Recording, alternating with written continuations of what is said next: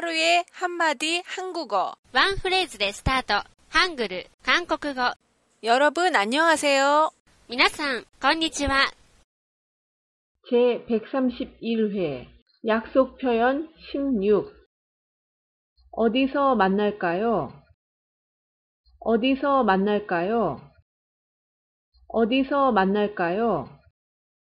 この講座は、ハングル教育院が提供しております。 詳しい内容は、ホームページまでアクセスしてください。ホームページアドレスは、韓国 .main.jp kan